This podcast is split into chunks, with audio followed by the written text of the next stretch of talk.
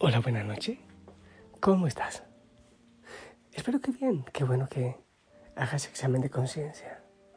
Que revises cómo viviste este día. De la mano del Señor, en oración. Con el nombre del Señor. El tono de presencia, ofrece de contacto. En fin, para mayor información, www.familiaosana.org y que el Espíritu Santo venga, te abrace, te acompañe. Que llene cualquier vacío que haya en tu corazón, cualquier soledad. Que donde hay tristeza venga el Señor a poner alegría, gozo, paz, esperanza. Y que la Madre María, con su amor maternal, venga también a abrazarte. Aquí el concierto ahora es el silencio, en Betel. El silencio es el que habla. Vamos a hablar de un tema, creo que es importante, creo que es edificante. A ver, vamos a empezar con un texto bíblico. Dice, así con entonado acento. Jeremías 17, del 5 al 8. Así dice el Señor, maldito el hombre, que en el hombre confía y hace de la carne su fortaleza y del Señor se aparta su corazón. Será como un arbusto en el yermo y no verá el bien cuando venga. Habitará en pedregales en el desierto, tierra salada y sin habitantes. Bendito es el hombre que confía en el Señor, cuya confianza es el Señor. Será como árbol plantado junto al agua que extiende sus raíces junto a la corriente. No temerá cuando venga el calor y sus hojas estarán verdes. En año de sequía no se angustiará ni cesará de dar fruto. Palabra de Dios.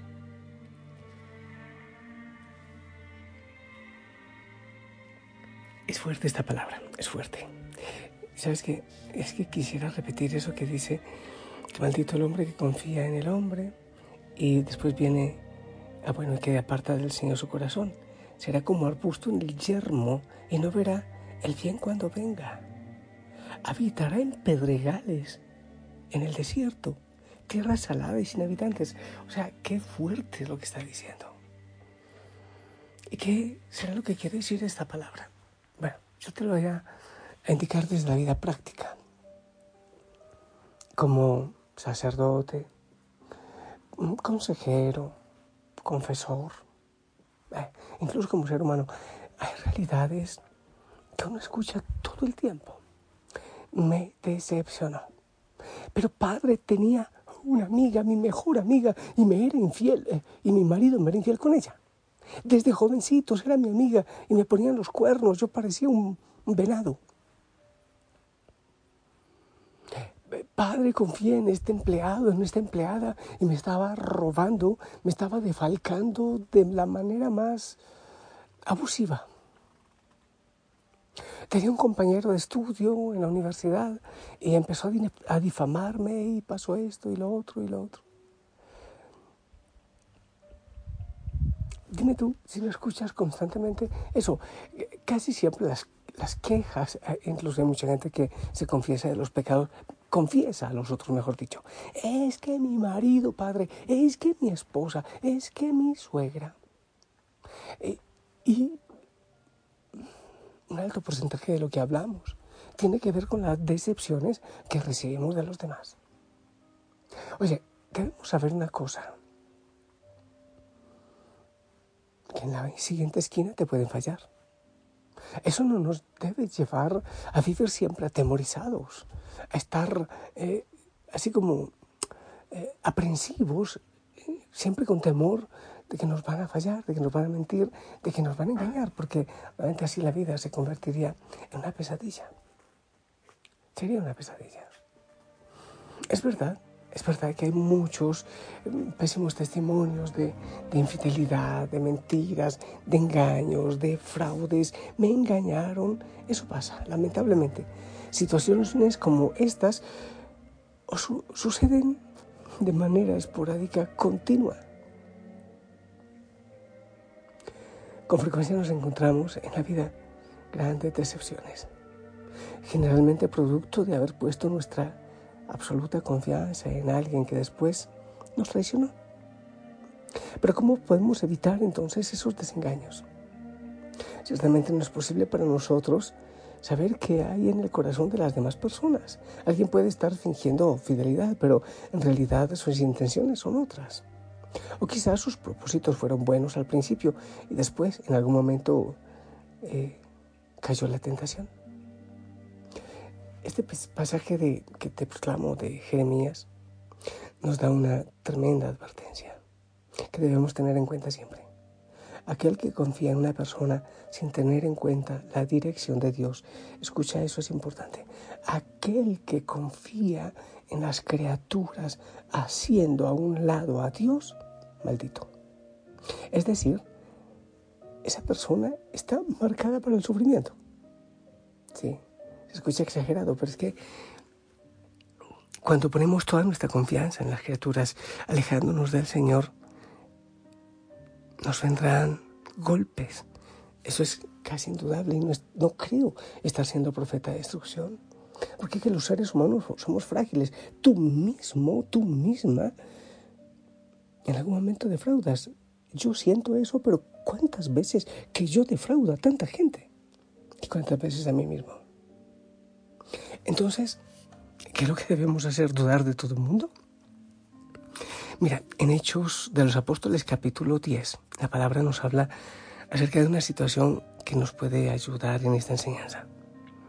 En la, en la ciudad de Cesarea había un hombre llamado Cornelio, un centurión de la compañía llamada La Italiana, piadoso y temeroso de Dios. Él oraba y se le ordenó en oración en una visión que enviara a hombres a buscar al apóstol Pedro a la cercana ciudad de Jope. ¿Quién le diría lo que él tenía que hacer en aquel momento? Cuando estos hombres llegaron donde estaba Pedro, él estaba orando también. Y allí el Espíritu le dijo, he aquí, tres hombres te buscan, levántate pues y desciende, no dudes de ir con ellos, porque yo los he enviado. En otras palabras, no te preocupes, puedes confiar en ellos. Qué maravillosa seguridad envuelven estas palabras si nosotros pudiésemos estar tan seguros al poner nuestra confianza en alguien. Qué maravilla. Yo los he enviado. Confiar en el Señor.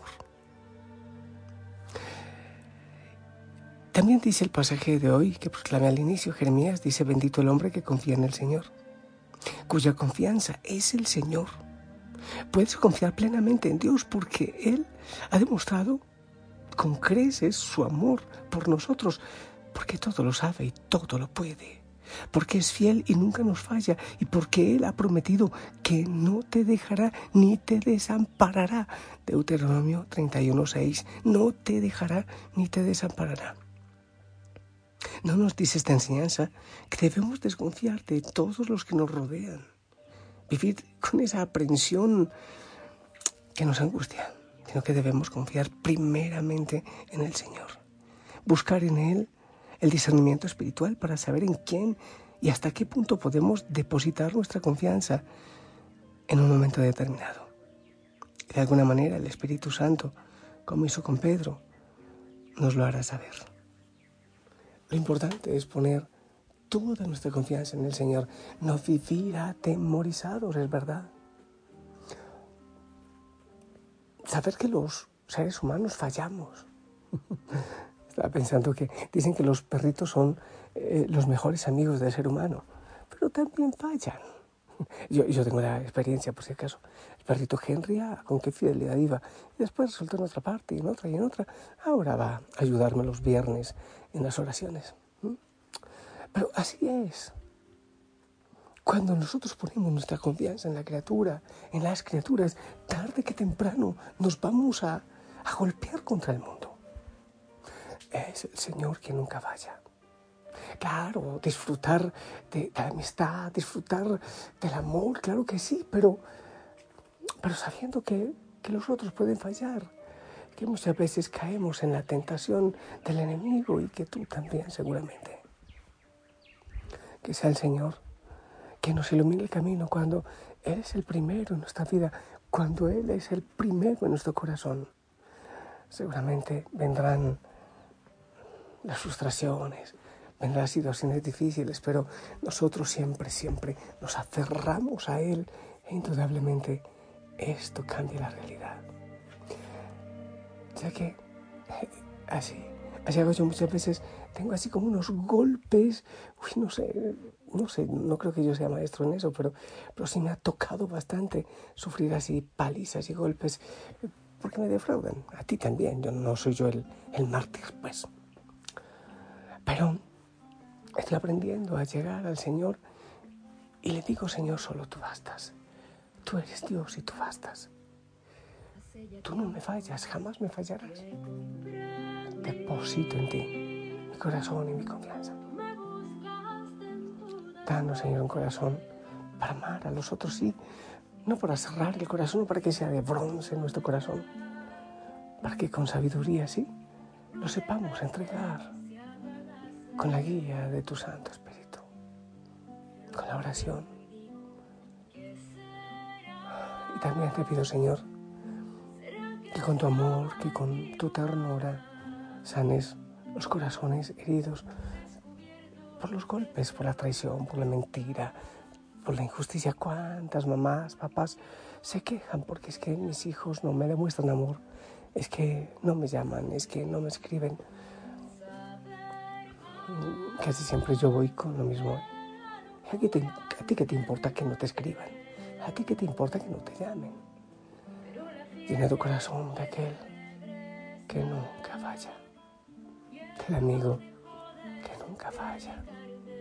Toca, Señor, nuestros corazones. Danos sanidad que necesitamos. Danos sanidad.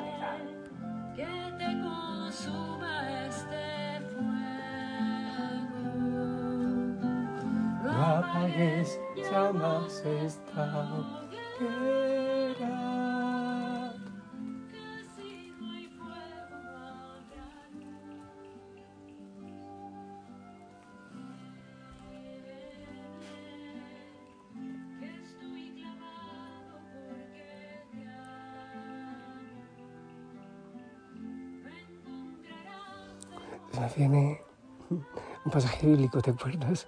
De la samaritana, aquella a la que Jesús le pidió agua. Eh, tenía, había tenido cinco maridos. El Señor le dice, seguramente empezó con uno, ay bueno, este sí me va a querer, no importa, será casado, pero este sí, este sí me va a entender, este sí va a llenar mi corazón, este sí. Y después no. Bueno, y ya jamás no volvería a querer, cantaba. Después ah, llegó otro. Este sí, yo estoy segura que este sí, y este sí. Hay veces que la fiebre no está en las cobijas, el vacío está dentro del corazón. Solo cuando ella se encontró con el Señor, lo tuvo todo claro. Y por eso le decía al Señor, dame de esa agua para no tener que volver aquí a buscarla. Señor, dame de esa agua de esa seguridad, de esa paz, de esa serenidad. Volar, volar alto, mucho más alto de los apegos de nuestro corazón humano. Hijo y Josana, el Señor te bendiga. En el nombre del Padre, del Hijo, del Espíritu Santo. Esperamos tu bendición.